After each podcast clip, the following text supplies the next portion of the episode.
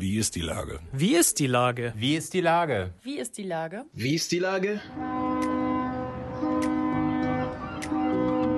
Der fast tägliche Podcast mit Lars Meyer.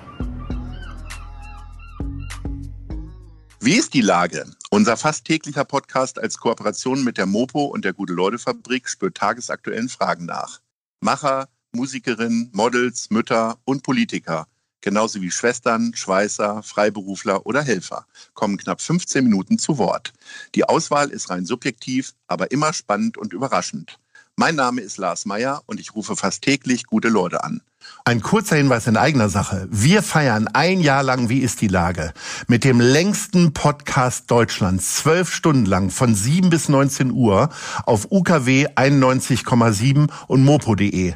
Nächsten Freitag, 19.03., 7 bis 19 Uhr, Podcast-Marathon. Wie ist die Lage? Mit unter anderem Simone Buchholz, Rolf Zukowski, Cornelia Poletto und Tim Melzer, ganz viel davon. Freitag, 19.03. Danke. Heute befrage ich den Geschäftsführer von FKP Scorpio, Stefan Tanscheid. Ahoi, Stefan. Ahoi. Guten Morgen. Lieber Stefan, äh, was macht einer der größten Konzert- und Festivalveranstalter Europas ohne Konzerte und das jetzt schon seit einem Jahr?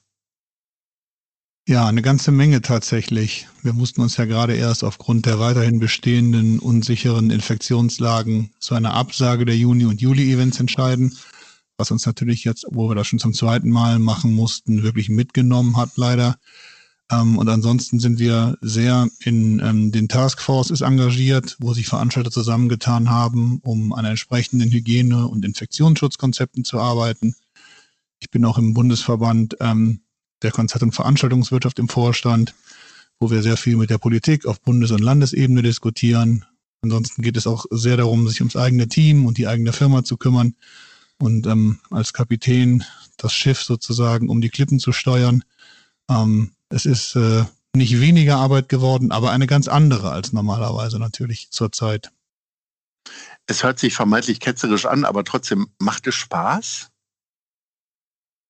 Nein, das macht eigentlich keinen Spaß. Es gibt ein paar Effekte, die man sieht, ähm, die, die durchaus positiv sind. Eine große Solidarität untereinander, ein großer Zusammenhalt zwischen hm, Firmen oder Menschen, die normalerweise Konkurrenten sind. Da hat sich einiges getan, aber Spaß macht das tatsächlich nicht, weil der ganze kreative und soziale Aspekt, ähm, den wir sehr lieben in unserer Branche und überhaupt im gesamtgesellschaftlichen sozialen Leben natürlich ein großes Stück weit abhanden gekommen ist und ähm, vor allem aber auch, weil uns als Kulturschaffenden die, die Quellen, wo wir normalerweise die Energie ziehen, ähm, vollkommen fehlen. Also diese Konzerte und all die Events, die wir machen, das ist das, was wir lieben.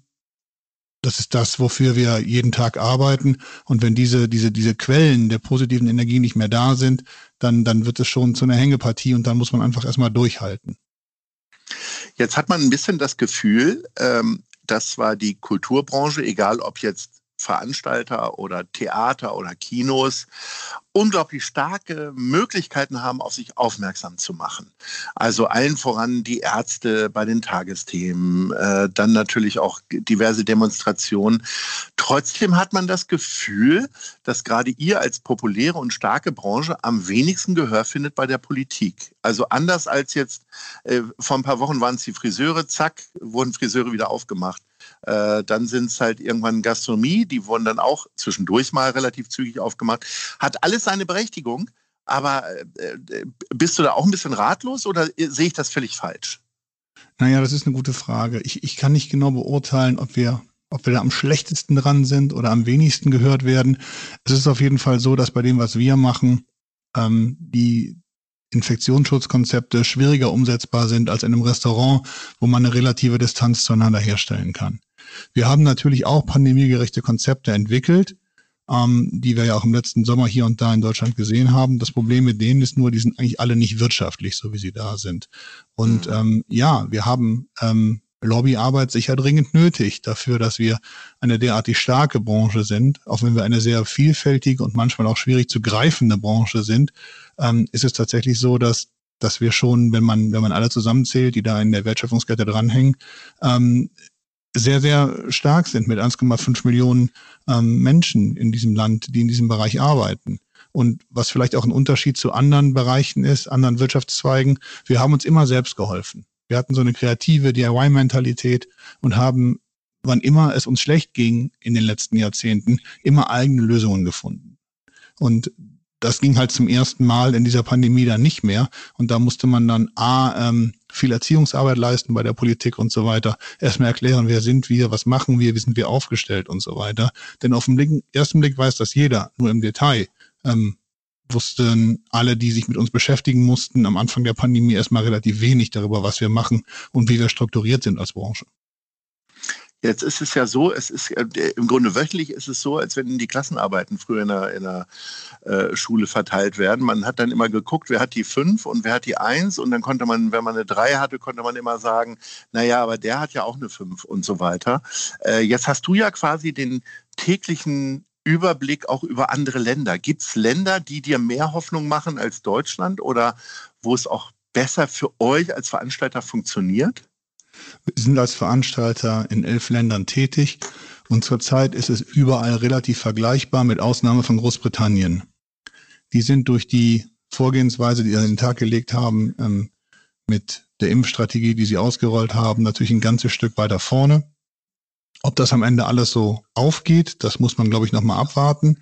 Aber da gibt es gerade eine ganz andere Euphorie und eine ganz andere Öffnungsstimmung, als das in allen anderen europäischen Ländern in Kontinentaleuropa gerade der Fall ist. Also wir stellen ja auch irgendwie fest, ähm, es wird immer wieder über weitere Öffnungen gesprochen. Äh, ich glaube, uns ist allen mittlerweile klar, dass es eigentlich nur über die Schutzimpfung geht. Äh, bist du da auch manchmal ein bisschen deprimiert, dass ein Land wie Deutschland jetzt auf einmal irgendwie das schwarze Schaf in Europa ist und es überhaupt nicht hinkriegt? Also ich weiß nicht, ob wir das schwarze Schaf sind, aber ich bin schon deprimiert darüber, dass wir die, ähm, naja, die Vorreiterrolle, die wir vielleicht im, ähm, in den ersten Monaten oder in der ersten Hälfte der Pandemie hatten, ein bisschen nach hinten raus verloren haben. Ähm, ich finde, dass ähm, man nicht alles der Politik und so weiter vorwerfen kann. Es sind aber sicherlich auch Dinge versäumt worden und sicherlich auch Dinge da, die deutlich besser hätten geregelt werden können. Ähm, hinterher ist man immer schlauer. Ich hoffe nur, und das ist das, was jetzt wirklich passieren muss, dass man aus den Fehlern der letzten Wochen oder Monate gelernt hat und jetzt ähm, sich damit entsprechend beschäftigt und versucht, ähm, gerade mit Blick auf die Timeline, die wir in diesem Jahr haben, das Beste rauszuholen und keine weiteren ähm, Pannen oder, oder Irrungen und Wirrungen einzubauen. Jetzt äh, ist es ja so, wer dich ein bisschen besser kennt, weiß, dass du eben nicht nur mit einer großen Professionalität und Akribie dabei bist in deinem Job, sondern auch mit einer großen Liebe und Leidenschaft äh, zu Künstlern, zur Kunst und so weiter. Das ist ja im Grunde vielen in der Kultur gemein. Das will ich jetzt anderen Handwerkern oder mir auch mal nicht absprechen. Aber wie kriegst du das für dich persönlich in den Griff, wenn man mit so viel Leidenschaft und Emotionen auch beim Job dabei ist? Dass das eben gerade nicht stattfindet.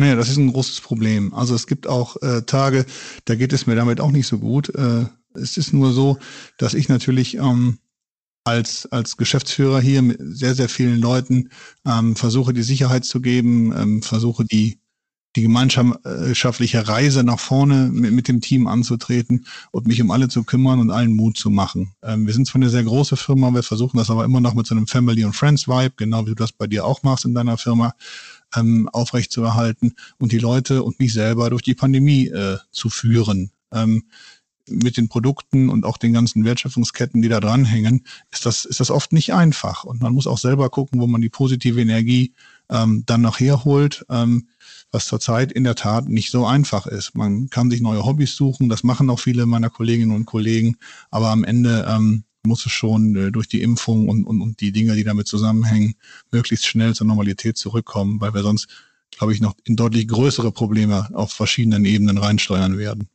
Hast du dir denn auch äh, ein neues Hobby gesucht? Du hast es gerade angesprochen.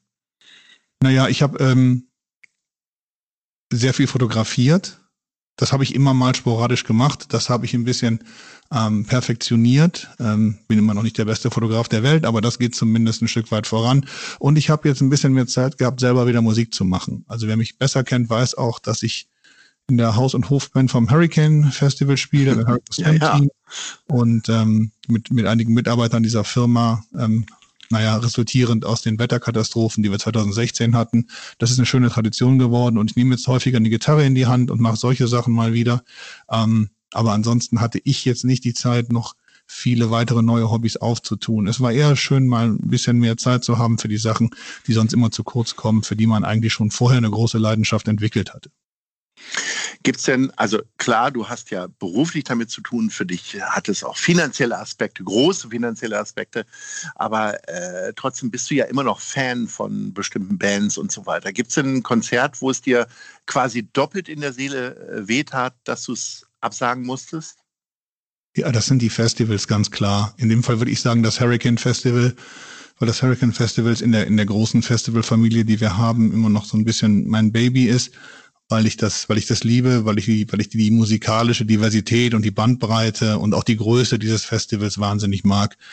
Und das ist auch das, wo wir mit Herzblut das ganze Jahr dran arbeiten, was auch mehr oder weniger die meiste Arbeit ist. Und wenn man das das ganze Jahr überbaut und dann ähm, absagen muss, dann die, man eine große Solidarität der Besucherinnen und Besucher erfährt. 90 Prozent schreiben ihr Ticket um und man guckt zusammen ins nächste Jahr und im Folgejahr muss man es wieder absagen, weil diese Pandemie uns noch nicht aus ihrem Griff gelassen hat.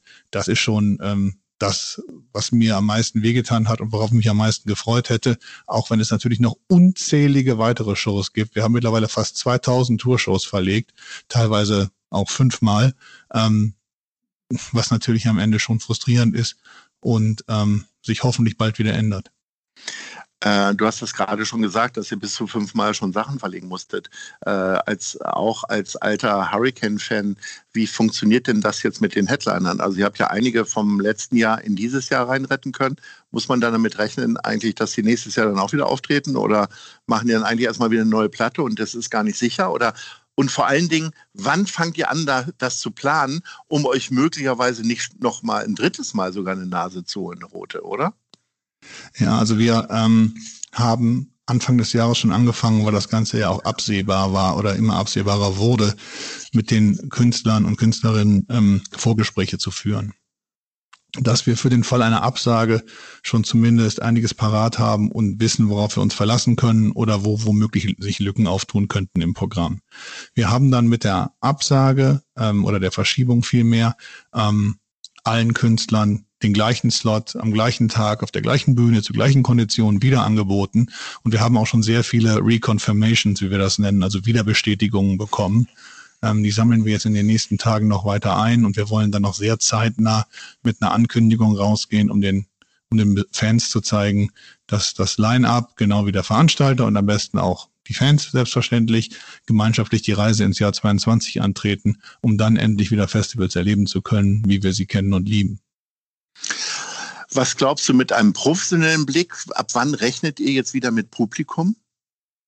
Also ich denke, dass im letzten Quartal 2021 wieder einiges gehen wird. Das wird vielleicht oder wahrscheinlich noch nicht bei voller Kapazität gehen, aber da werden wir uns annähern und ähm, selbst bei den pessimistischsten Hochrechnungen, was den Impffortschritt angeht, ähm, sind wir uns, glaube ich, alle einig, dass das nächstes Jahr wieder zu einer relativen Normalität äh, zurückkommen sollte. Aber für dieses Jahr planen wir noch sehr, sehr vorsichtig und rechnen noch nicht mit zu viel. Lieber Stefan, und wenn dann die Konzerthallen wieder voll sind, dann sehen wir beide uns auch hoffentlich spätestens dann wieder auf der Gegenrahn beim FC St. Pauli. Ähm, äh, Sehr gerne. Deprimierendes Thema, was wir heute zu besprechen hatten. Der FC St. Pauli macht uns ja derzeit ein bisschen mehr Freude.